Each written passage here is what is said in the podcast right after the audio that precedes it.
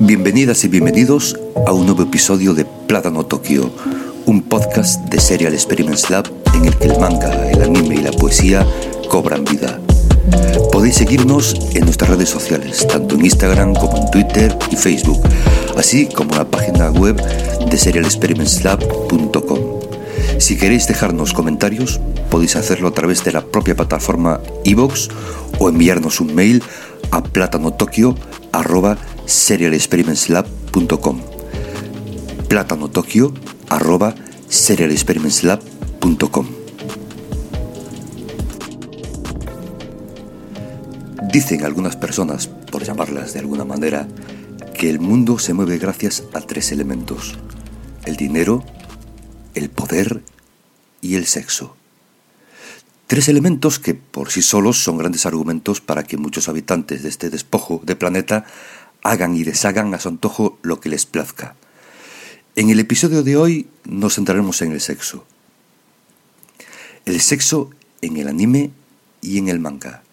La hipersexualización de las mujeres, la moda en el universo gráfico y audiovisual japonés y en el machismo que genera no solo en el país nipón, también en Occidente, que adquiere a través de imágenes e historias conductas propias del patriarcado blanco heterosexual, pensamientos poco edificantes para con las mujeres y chicas y por último una falsa imagen de lo que son las relaciones de pareja, las relaciones sexuales, llegando incluso a forzar a chicas y mujeres a tener relaciones no consentidas, agresiones sexuales y, sí, asesinatos machistas.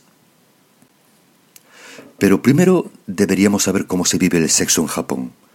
Los estudios sobre sexualidad realizados a lo largo de los últimos años muestran que cada vez más el sexo en Japón está desapareciendo del ámbito conyugal. Una vez casados, un alto porcentaje de matrimonios deja de mantener relaciones íntimas de forma asidua. El sexo se ha convertido en una carga para muchos hombres y mujeres del archipiélago nipón. Las causas de este descenso en las relaciones sexuales maritales se atribuye a varios factores, pero el que más peso tiene es el del estrés o cansancio del hombre. Aunque se intentan cambiar las cosas, aún hoy en día es el hombre quien dedica la mayor parte del día a la empresa. Al regresar a casa de su jornada laboral, está exhausto, sin ganas más que de darse un buen baño relajante, cenar e irse a dormir, ya que a la mañana siguiente le toca madrugar. Así, intimar con la pareja se convierte en el último de sus deseos. Muchos de ellos incluso prefieren dedicar su tiempo libre a productos ofrecidos por el negocio del sexo nipón, como revistas eróticas, sex shops, mangas y animes de carácter sexual, antes que mantener relaciones sexuales con la mujer. Al contrario de lo que pudiera parecer, el negocio del sexo en Japón es uno de los más lucrativos. Muchas veces controlados por la Yakuza nipona, los servicios de índole sexual que ofrecen sus negocios están a la vista de transeúntes y curiosos. Los denominados barrios de placer nacieron en la actual Tokio durante la época Edo, entre 1603 hasta 1868 y han proliferado réplicas en la mayoría de ciudades japonesas. En grandes urbes como Osaka, Nagoya, Kobe o Fukuoka, la palabra sexo está en el aire. Una muestra de ello son los sexos repletos de gente, de hombres mayormente, interesada sobre todo en el porno de animación japonesa o en Tai, así como fetichismos varios. O las cafeterías Made Café, donde las chicas jóvenes ataviadas con vestidos de de sirvientas cumplen con las fantasías de los hombres otaku o fans del manga, el anime y los videojuegos. Encontramos también los hoteles del amor o los love hotel que proliferan en el barrio de Shibuya o los llamados distritos de placer en Kabukicho. En sus locales uno puede alquilar acompañante, bien para pasear, charlar o tomar unas copas. Y no podemos olvidarnos de los centros de masajes o las empresas de concertación de citas. Los establecimientos que ofrecen sexo previo pago están permitidos en la capital nipona y su periferia. El sexo en Japón y más concretamente el negocio que genera está destinado sobre todo a los hombres. La industria sustenta sus pilares en gran cantidad de productos impresos y digitales para ellos. Guías y revistas en las que uno puede encontrar desde números de teléfono hasta precios de los servicios ofrecidos, así como los nombres y fotos de las mujeres. La capital del país asiático concentra numerosas zonas de entretenimiento para adultos dispuestos a gastar dinero. Por ejemplo, Shibuya, Ikebukuro, Shinjuku, Ueno o Roppongi son barrios donde el transeúnte puede encontrar todo tipo de ofertas y servicios relacionados con el sexo. Uno de los negocios más exitosos es el Kiabakura, donde las camareras sirven bebidas a los clientes varones y les dan conversación en su regazo. En la mayoría de estos locales las chicas no ejercen la prostitución. Algunos establecimientos de alto standing pueden ofrecer a sus clientes música en vivo y espectáculos variados. Los precios para los curiosos suelen rondar los 15.000 yenes, siendo algo más caros los locales con mayor caché. Antes de disfrutar de los servicios que ofrecen dichos establecimientos, lo mejor es acordar el precio de antemano, ya que muchos de ellos intentarán hinchar la factura a los extranjeros. Es importante asegurarse también de que este tipo de locales, y en cualquiera de índole sexual, no trabajan menores de edad. Las leyes niponas castigan con severidad la práctica sexual de cualquier tipo con menores. El sexo en Japón discurre entre dos realidades paralelas. Por un lado, cómo se percibe y practica en la esfera personal y aquello que se expresa en la sociedad. Por el otro, todo el negocio que se genera a su alrededor. La forma en que se vive, se siente y se padece el sexo en Japón están intrínsecamente relacionados. Así lo demuestra una reciente serie de fallos de inocencia en casos de violación en Japón que ha generado polémica y reavivado el debate sobre la ambigüedad de la normativa del país, cuya literalidad interpretativa ha dado lugar a veredictos rocambolescos.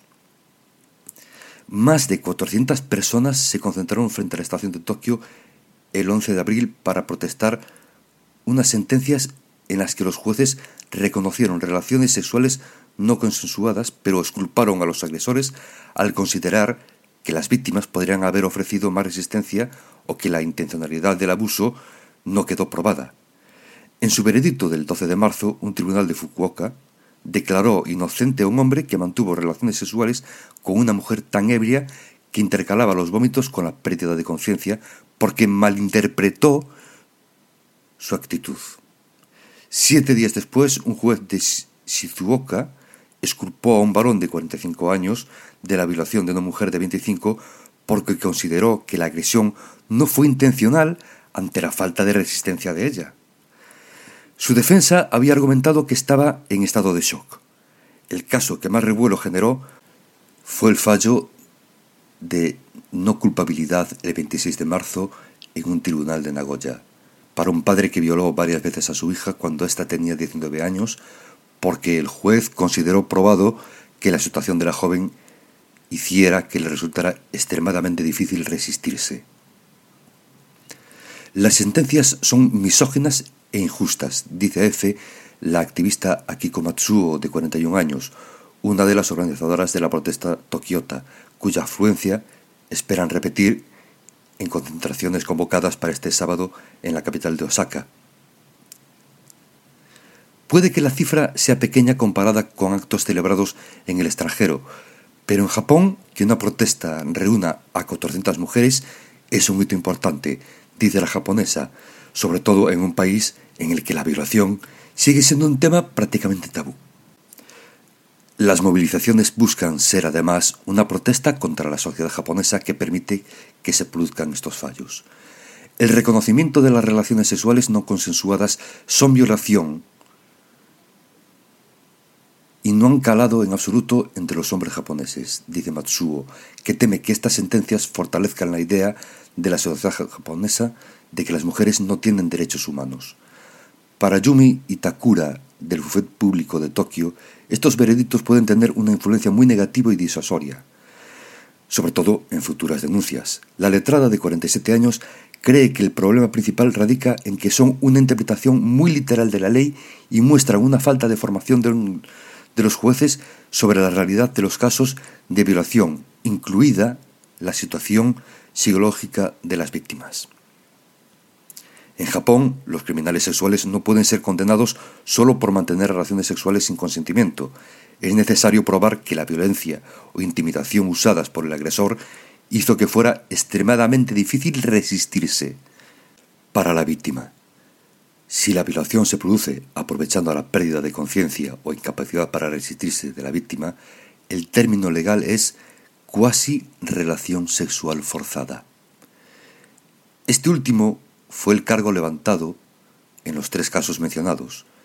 Para Itakura, los tecnicismos deberían eliminarse, porque favorecen que los requisitos para un fallo de culpabilidad dependan de la mentalidad del juez. Si no hay consentimiento, todo debería ser violación, opina.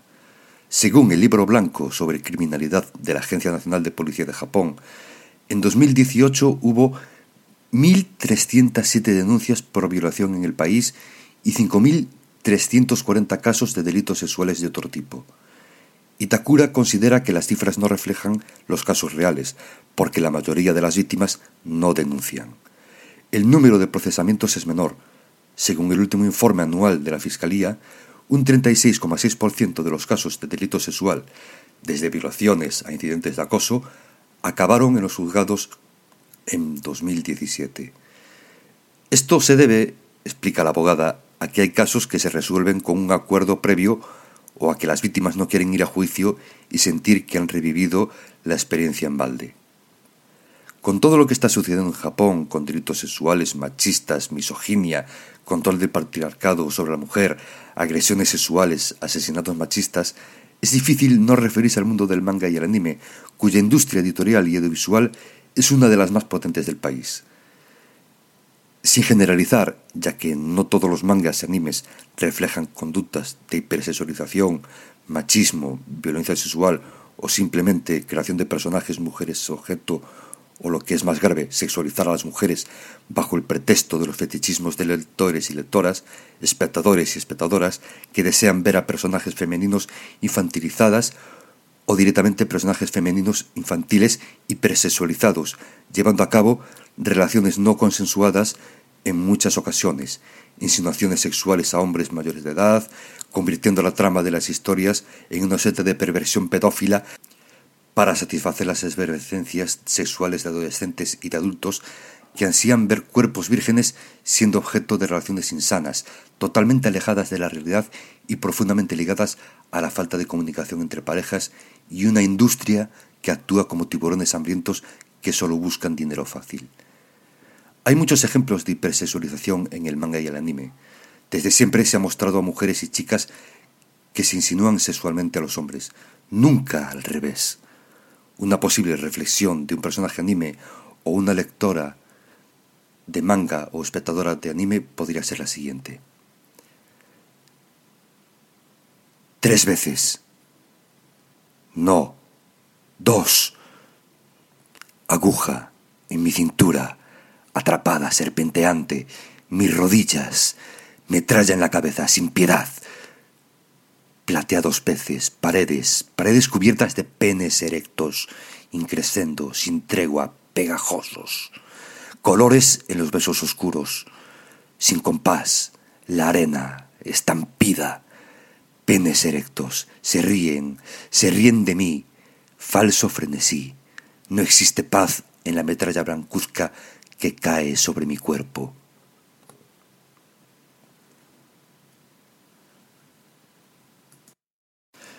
En el mundo del manga y el anime es muy común que los protagonistas que dan vida a sus historias sean niños y adolescentes. Niñas y adolescentes. A los personajes de este grupo etario se les atribuye valores bien vistos por la sociedad nipona, tales como la valentía, lealtad, perseverancia y amistad. Hoy en día, el contenido audiovisual originado en el seno de la cultura oriental ha aumentado su popularidad gracias a que plataformas de streaming lo agregan a su repertorio, captando la atención de una audiencia homogénea. Sin embargo, su público objetivo y el más fiel siguen siendo los infantes, adolescentes y adultos jóvenes. Sin duda, puede evaluarse como positivo que ciertos programas que antes cargaban con una estima social o que eran mirados prejuiciosamente por las sociedades occidentales se normalicen y ganen aceptación dentro de los diferentes grupos sociales. Situaciones como estas favorecen a que los seguidores de anime puedan sentirse con mayor libertad al momento de expresar sus gustos sin temor a ser juzgados, lo que contribuye a una vida en sociedad más sana.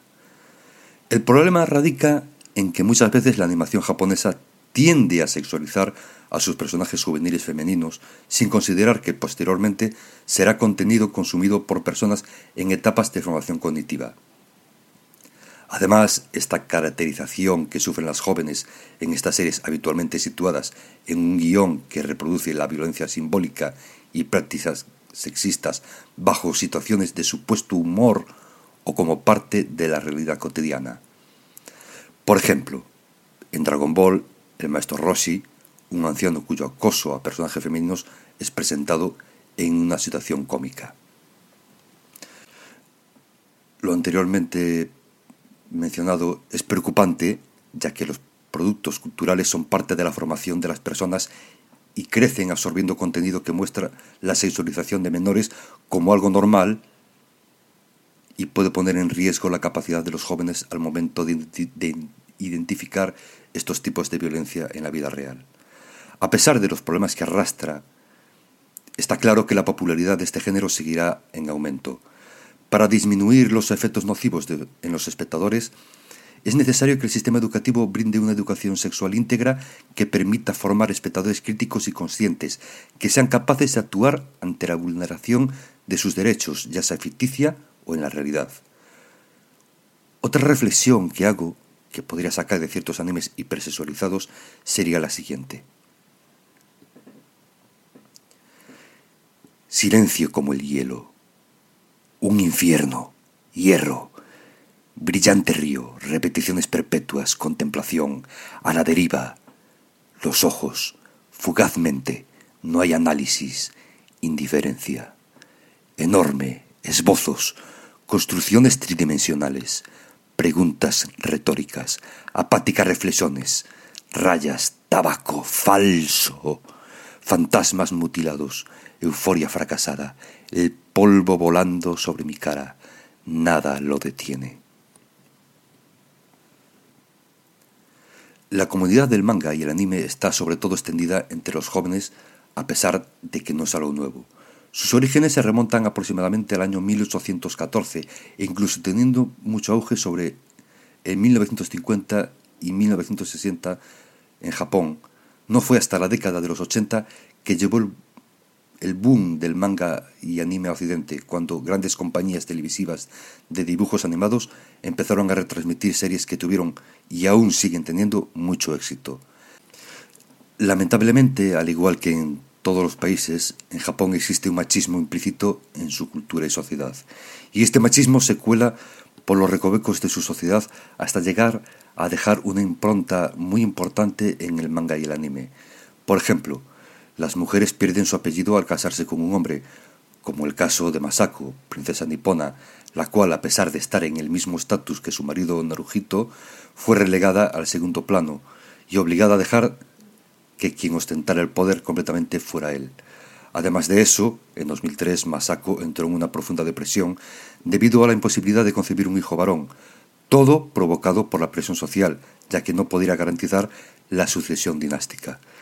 Según un estudio realizado en el que participaron 9.600 mujeres con empleo o que anteriormente lo habían tenido entre 25 y 44 años, el 50% fueron acosadas verbalmente por sus compañeros aludiendo a su físico.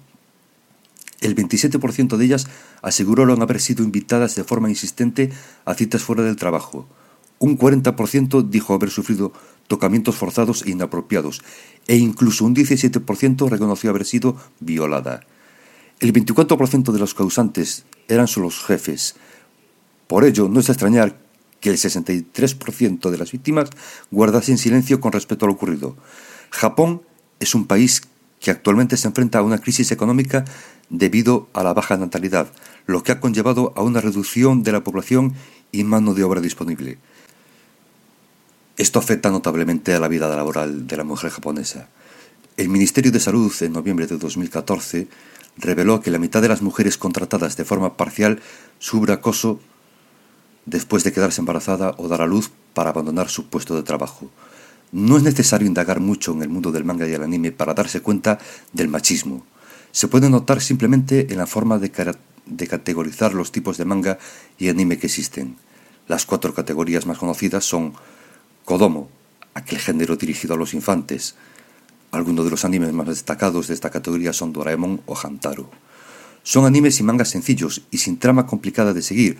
En su mayoría, la trama principal de estos animes representa vivencias de los personajes en un entorno cotidiano. Dado que está enfocado en su mayoría en este ámbito, podemos ver algunos de los comportamientos machistas de la sociedad.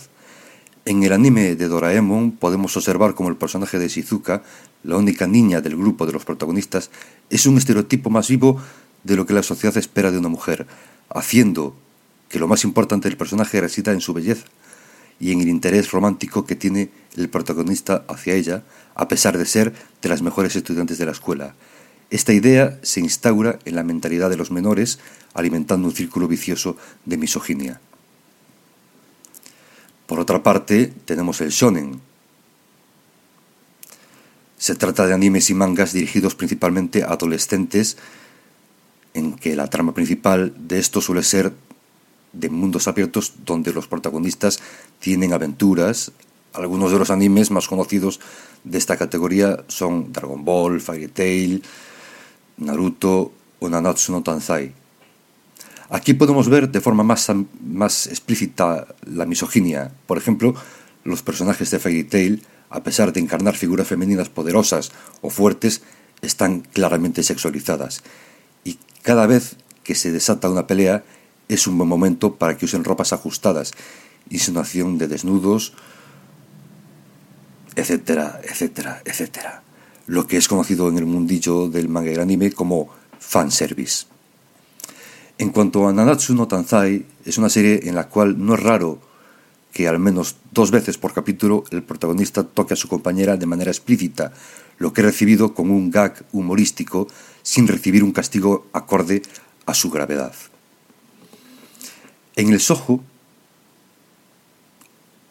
que podrían ser historias para niñas o chicas jóvenes, podemos ver historias que se centran principalmente en romances, en su mayoría hablando de amor romántico de la forma más tóxica, tóxica posible.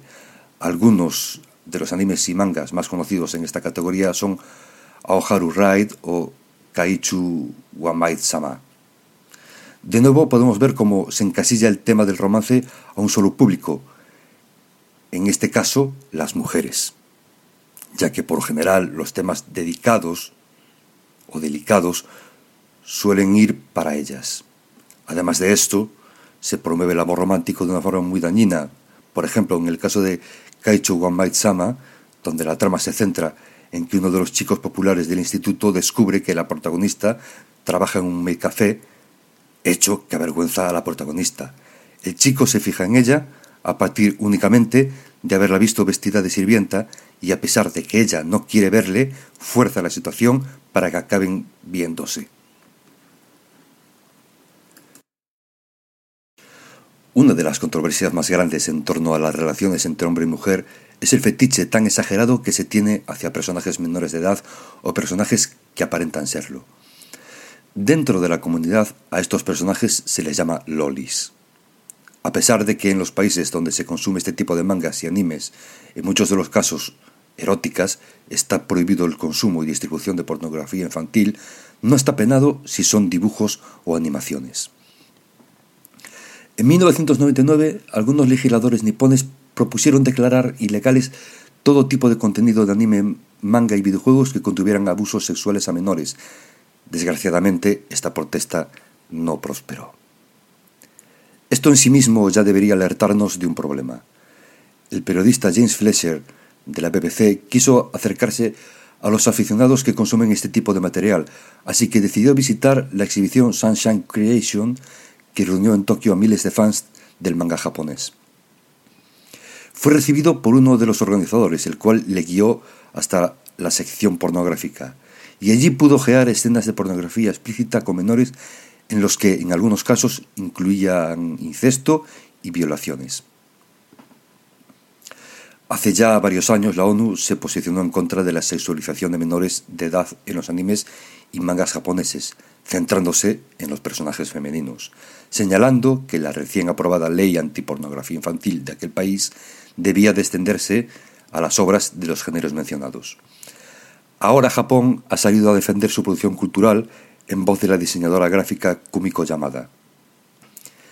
Ella señala que lo mostrado en los animes y videojuegos no necesariamente tiene una correspondencia en el mundo real, pues toda la acción se desarrolla en una ficción, por lo que erradicarla no ayudará realmente a proteger los derechos de las mujeres.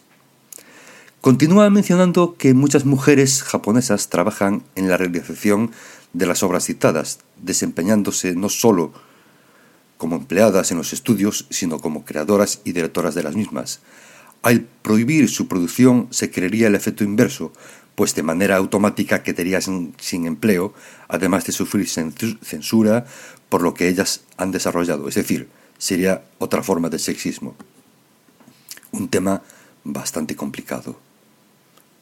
Llamada, que también forma parte del Instituto Femenino Contemporáneo de Cultura Multimedia de Japón, termina su argumento al declarar que poner tanto énfasis en la regulación de lo ficticio hace que el foco de atención se desvíe a los derechos de las mujeres reales.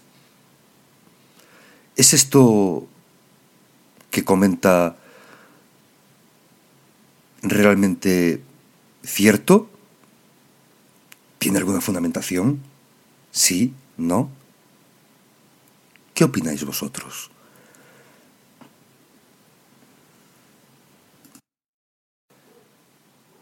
Hoy en día resuena mucho la palabra de construcción, volver a construirse. La cultura se define a un grupo de personas y da lugar a las no tan queridas generalizaciones. Son construcciones. Bloque a bloque se edifica una realidad en la cabeza de las personas, estereotipos. El anime refleja un aspecto cuestionado hoy en todo el mundo sobre la sociedad japonesa, el machismo. A su vez se encuentran divididos en géneros de acuerdo al público que quieran atraer. La mayoría de ellos, con objeto de venta, presenta mujeres estereotipadas con enormes pechos, glúteos apolíneos. Opai es la palabra elegida para referirse a los enormes senos y sus rebotes al caminar. Las mujeres realizan tareas de la casa, el hombre trabaja. El sexo genera incomodidad. La sexualización de la mujer alcanza la realidad. En algunos bares de Japón, los Mid Café, las camareras se disfrazan emulando a las chicas del anime, con faldas cortas, ropa entallada y de sirvienta, para atender a los clientes masculinos, obviamente. En el anime son conocidas como las maid, que llaman amos a sus consumidores. ¿Anime o realidad? Identidad, estructuras. Si bien las categorías son muchas, se pueden agrupar en tres tipos de públicos.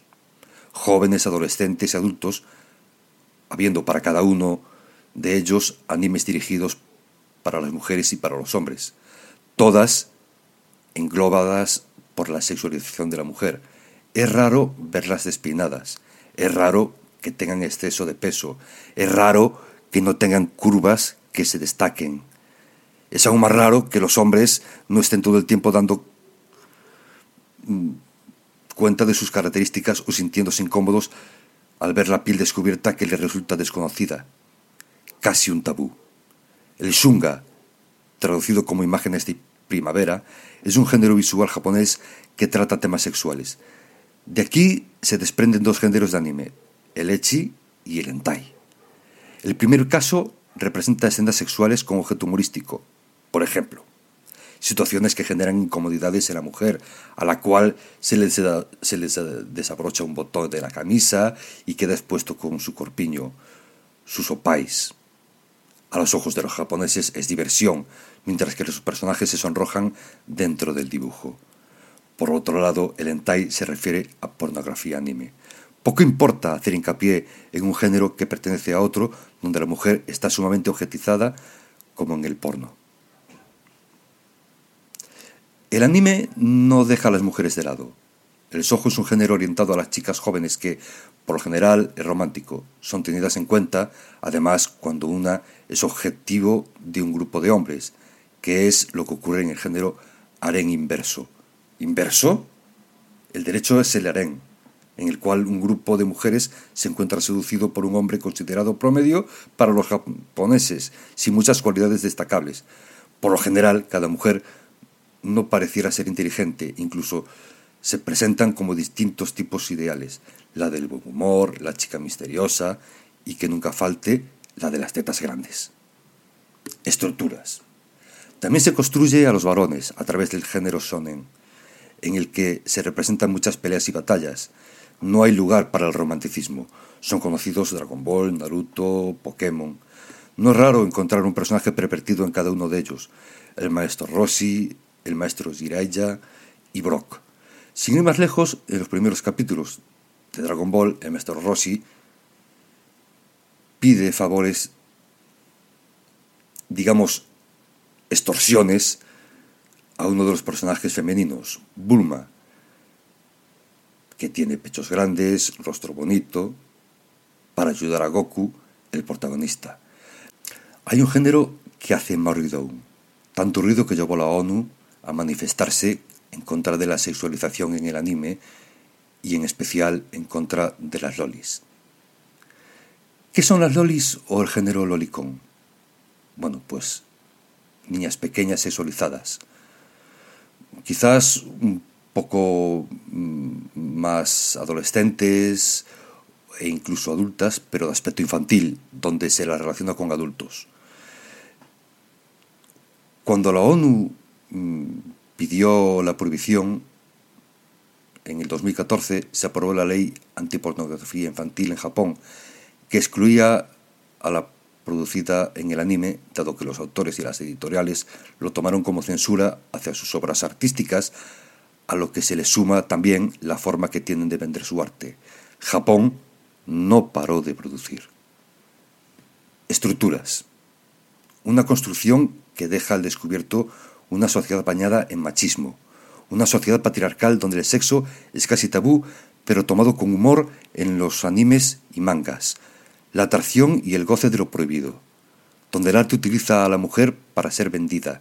El anime y el manga se clasifica de acuerdo a gustos establecidos para cada género y para cada edad. Un tipo de varón, un tipo de mujer. Sin embargo, de gustos no hay nada escrito. Sin embargo, o solo podemos ver la sexualización o la hipersexualización en los mangas y animes anticitados.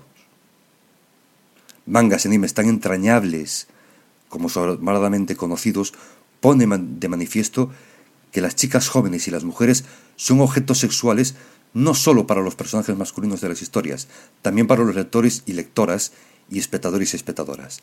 Desde Sailor Moon, pasando por Ranma, Slandang, Golden Boy, podemos ver adolescentes con una imagen en la cual la aparente capacidad personal para ayudar a los demás se ve ensombrecida por la estética y una forma de vestir que resta credibilidad al presunto empoderamiento de las mujeres dentro del manga y el anime. Ocurre también en mangas y animes como Ikitousen, Ergiar, Mezzo, Agent Taika, Elfen Light, Keion, Prison School, Toradora y en gran infinidad de mangas y animes. También School Days, una obra que seguro muchos fans del anime conocen, es muy famoso por razones equivocadas que deben mencionarse independientemente de su reputación. En este anime se hace trampa, ya que muchas veces nos encontramos con obras que contienen mucha alegría y superación personal. Este anime es diferente, ya que tiene dolor, tragedia y salvajismo en su trama. Un punto a destacar de School Days es su protagonista, siendo este un inepto calenturiento que busca cualquier persona dispuesta a acotarse con él para hacerlo. Por supuesto, este anime contiene escenas sexuales muy explícitas. Por otra parte, nos encontramos con Domestic Nakanojo. En el anime se nos presenta la historia en primera instancia de Natsuo, un protagonista desesperado por olvidar su amor no correspondido por su maestra, Ina. En el camino se encuentra a Rui, una chica que acaba de conocer, pero que le invita a perder su virginidad. El problema surge que luego su padre, que es viudo, piensa en casarse de nuevo. La sorpresa surge cuando se entera de que Ryu, con quien perdió su virginidad, e Ina, su amor no correspondido, van a vivir con él. Un, un caso peculiar es el de anime Simeta, en el que el título completo del anime es Un aburrido mundo en donde el concepto de las bromas sucias no existe, que deja bastante claras las cosas. En un país donde es castigado cualquier mal pensamiento, el protagonista se alía con un terrorista siniestro que intenta crear el caos a través de la distribución de pornografía. En Mayu Hikencho nos trasladamos al mundo feudal japonés, en donde tener grandes pechos lo es todo. Las mujeres afortunadas tienen riqueza y popularidad por este simple hecho, así que existen técnicas ancestrales para aumentar su tamaño, pero todo cambia cuando el manuscrito con la información es robado. Otro ejemplo deplorable de anime hipersexualizado es sin duda Seiko no Quasar, en la que dos facciones se enfrentan para controlar la Academia San Mijailov, una escuela japonesa ortodoxa oriental. El combate tiene un giro extraño gracias al soma, leche sagrada obtenida de la succión de los pezones de una doncella virgen. En el anime Kiss for Kiss nos adentramos en el mundo del incesto. Algunos podrían calificar esta serie de anime para adultos como tabú por tratarse de incesto, pero tiene muchos y grandes seguidores. La trama de Kiss for Kiss, de Kiss for Sis gira en torno a un estudiante de secundaria llamado Keita Shiminoe. El padre de Keita se ha vuelto a casar hace mucho tiempo y su familia incluye al padre de Keita, su esposa, la madrastra de Keita, las dos hermosas hermanastras mayores de Keita y el propio Keita. ¡Uf! ¡Vaya lío! Los tres niños siempre han cuidado, se han cuidado mutuamente y se han ayudado en todo. Aunque recientemente, oh, han empezado a insinuarse a Keita, aunque se siente atraído por sus hermanastras, intenta no ceder a sus comportamientos lujuriosos y coquetos la mujer como símbolo de lujuria e insinuación. El hombre no quiere, se resiste, pero finalmente cae en las redes de las perversas mujeres. Realmente lamentable. Hajimete no Itsuzuma es un entai en el que Tomoya y, Kanako son una pareja feliz y pronto se casarán y vivirán felices para siempre. Bueno, no hasta que Tomoya lleva a Kanako a la casa de su padre para una visita. Resulta que Kanako era una prostituta en sus días de instituto y uno de sus clientes resulta ser el padre de Tomoya. Makoto, su futuro suegro. Oh. Makoto, el futuro suegro, recuerda perfectamente el tiempo que pasó, que pasó con Kanako y cómo ella está en su casa. Los dos tienen que ponerse al día. Violaciones, vejaciones sexuales y violencia gratuita. En Overflow Sudou Kazushi, es que difícil es pronunciar a veces los nombres japoneses. ¿eh? Es el típico estudiante de secundaria que se dirige a su casa para descansar y relajarse. Es recibido por dos encantadoras hermanas pequeñas, que en realidad son sus amigas de la infancia, Ayane y Konote. Con los tres, ¿qué es lo que pasa? pues que acaba de llegar la pubertad.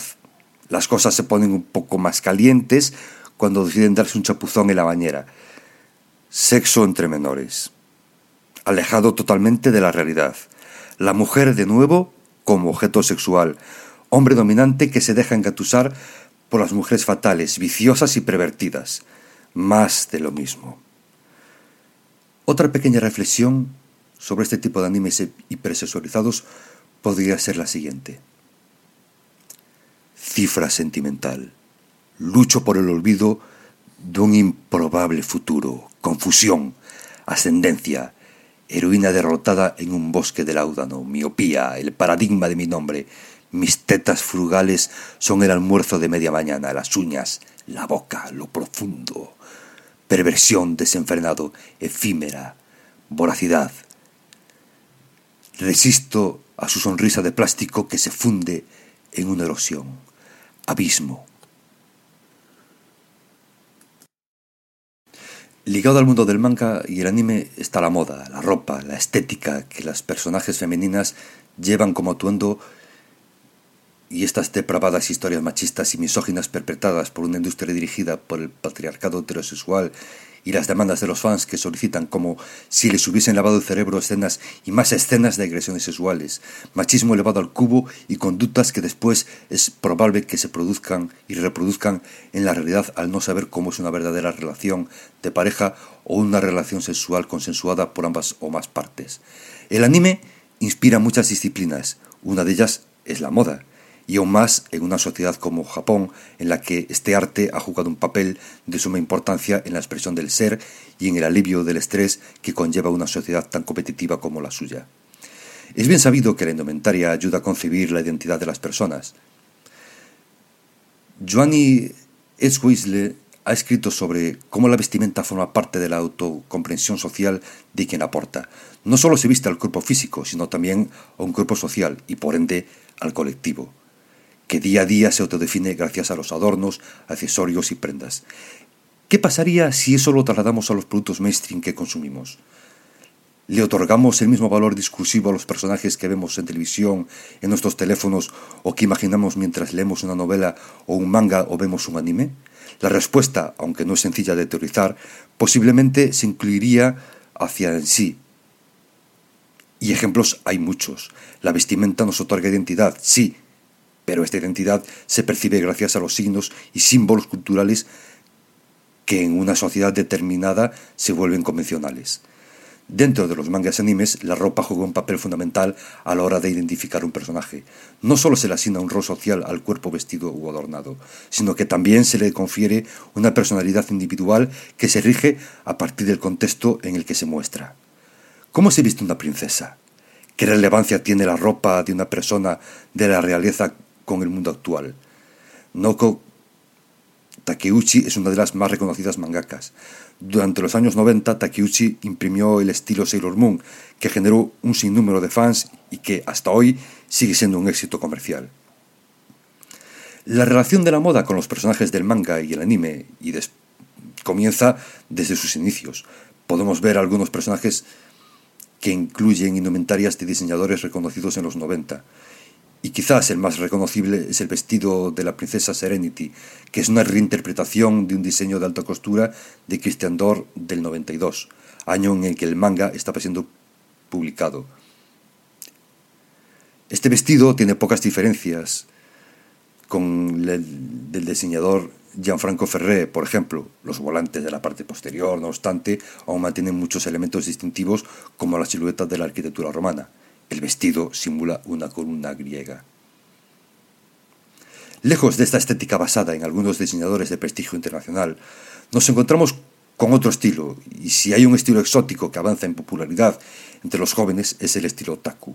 Muchos no tendrán ni idea de qué hablamos, pero hoy en día es uno de los movimientos culturales con más peso en Asia, con especial atención en Japón, lugar del nacimiento de la corriente faldas hipercortas, escotes exagerados para que se vean los pechos turgentes y enormes de los personajes anime, bragas de colores chillones y muy ajustadas para que se note la vulva, peinados imposibles, ropa apretada de látex, medias blancas de colegiala, uniformes escolares, bikinis extracortos en los que se le ve tanto los senos como la vulva mientras se tocan de forma desaforada, Podría seguir, pero la verdad es que me da bastante repelús seguir contando y describiendo este tipo de prendas que nada tienen que ver con la representación de la mujer en la realidad y en la actualidad, o por lo menos eso quiero creer. De nuevo, otra reflexión sobre la hipersexualización invade mi mente que sale a botones en forma de letras. La frustración, un amante del ruido, un día libre para marcharme, una ciudad donde desaparecer, qué utopía un gemido, un grito, la niebla, una simple sombra, agujero, metro. Se esparce en la tierra mojada, borrosos libros de mi presente no iluminan mi pasado, ni mi día, la noche nítida como mis fracasos, advertencia, designios, confusión, oscuridad, sensación simétrica, vacía. Sin embargo, Existen otros animes que nos enseñan la representación femenina del empoderamiento real y de la disidencia sexual. Hace años los programas de televisión eran la mayor referencia de lo que sucedía en el mundo, traspasando las pantallas rasgos culturales, estereotipos, tabúes y prejuicios presentes en diversas partes del mundo. Además, ocurría un fenómeno aún más profundo y que perdura en el tiempo, el poder empatizar o identificarse con un personaje ficticio. De ahí que algunas series y películas se han atrevido a hacerle justicia a la diversidad. Tanto los mangas como el anime se han vuelto muy populares en Occidente. Al parecer, las cuarentenas debido a la pandemia fueron la ocasión perfecta para explorar nuevos gustos en varios sentidos. Ambos productos de origen japonés se han consolidado por la variedad de género que ofrecen, pero también por representar muchos tópicos que no se discuten abiertamente, como es el caso de Japón, donde no suele hablarse de salud mental y hasta hace poco tiempo se comenzó a debatir públicamente sobre el matrimonio homosexual. En Maki Zenin se nos muestra a mujeres en contra del patriarcado familiar. El manga y anime Jujutsu Kaisen es uno de los más populares en este tiempo y además ha sabido empoderar muy bien a las mujeres. Maki Zenin es el ejemplo perfecto.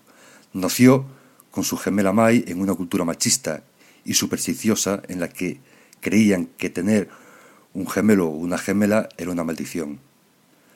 Por ser mujeres, les exigían la perfección en todo, en especial en el mundo de los hechiceros y las maldiciones. Pero no acaba ahí, porque además Maki nació sin la habilidad de ver las maldiciones de manera natural. Sin embargo, en el transcurso de la historia, en un punto clave de la trama, la peli verde toma la decisión de vengarse de su clan familiar y demostrar su fuerza. En Nobara Kujisaki vemos un icono feminista. Si seguimos en la línea de personajes feministas, es necesario continuar con Hechicera de Shingeki no Kyojin. Y es que Nobora es una joven de apenas 15 años que tiene las ideas muy claras y sus convicciones y propósitos también muy claros. Tanto en el manga como en el anime, hay escenas en las que este personaje manifiesta explícitamente su molestia contra el machismo y las expectativas que tiene la sociedad en las mujeres. Además, añade en una escena que no le agradan los muchachos que cosifican y sexualizan a las de su género. En Megumi Fushiguru, la protagonista es un personaje pansexual, otro hechicero del anime de Jutsu Kaisen, muy diferente a las chicas mencionadas anteriormente en cuanto a personalidad, es Megumi. Este adolescente es introvertido, serio y reservado, sin embargo tiene mucho carácter. Fushiguru, tanto en el manga como en el anime, es implícitamente pansexual. En un capítulo, otro personaje le pregunta cuál es su tipo de mujer ideal, añadiendo que también puede ser un hombre. Megumi responde que mientras esa persona posea una personalidad inquebrantable y sea moralmente buena, no importa lo demás. En Ataque a los Titanes nos encontramos a Ángel Zoe y nos adentramos en el mundo de una persona no binaria. Si bien en casi todas las traducciones de Shingeki no Kyojin se refieren a Ángel como ella, el autor del manga, Hajime Isasama, confirmó hace un tiempo que este popular personaje es una persona no binaria. Prefiero evitar los pronombres, como Ángel, o al menos referirnos a ella como él o él y ella con la misma frecuencia, aclaró el mangaka en una entrevista.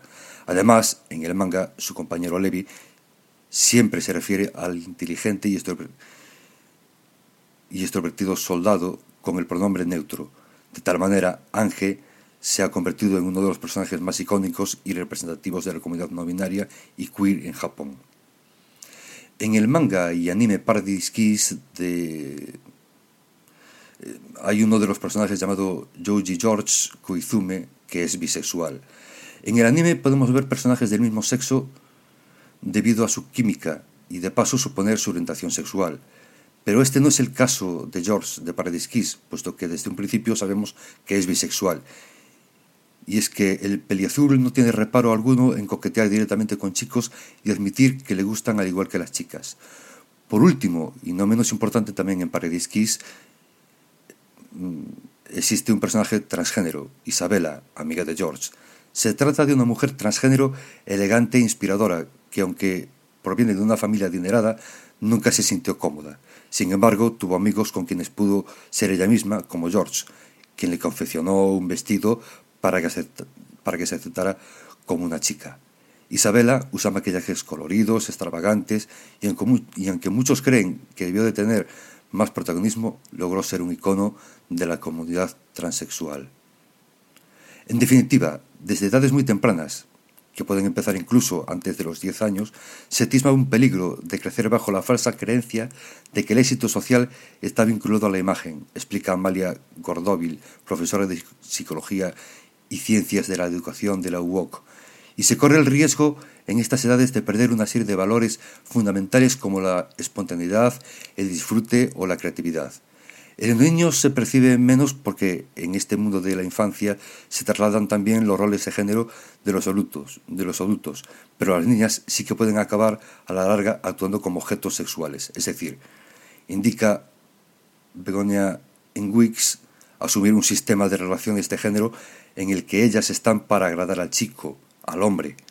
La traslación al mundo de las de los más jóvenes de la sociedad hipersexualizada afecta al desarrollo natural de las etapas de la vida, altera el crecimiento durante la infancia, según indican los expertos.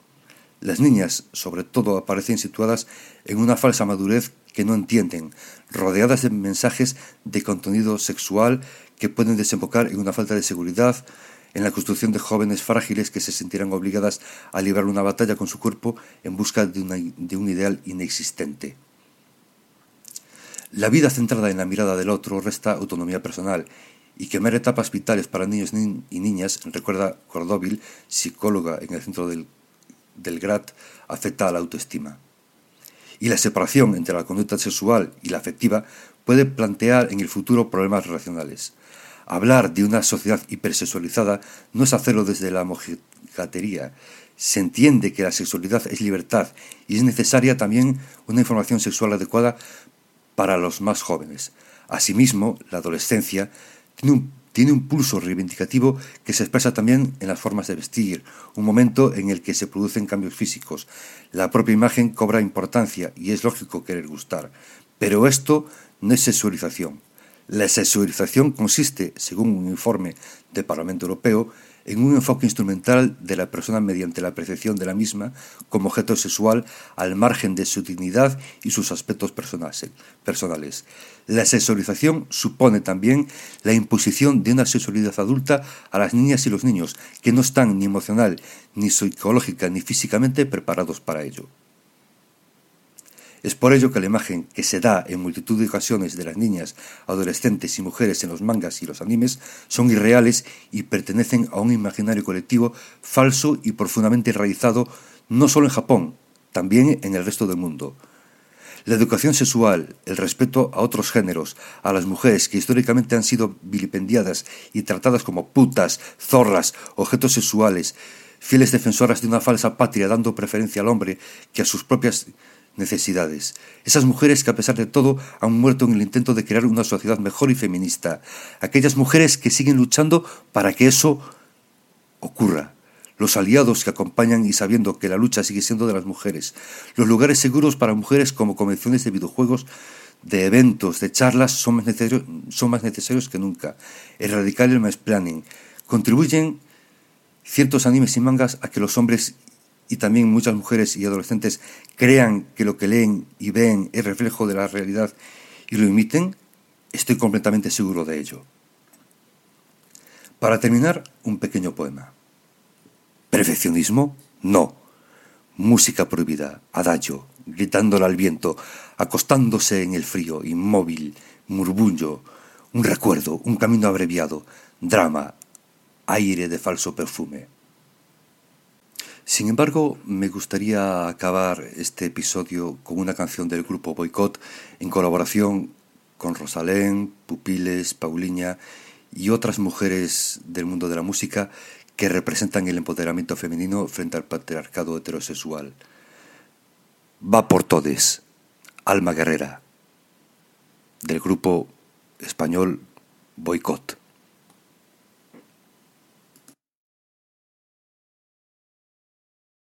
Grita libre tu alma guerrera, sendero malva a la revolución, sendero malva a la revolución.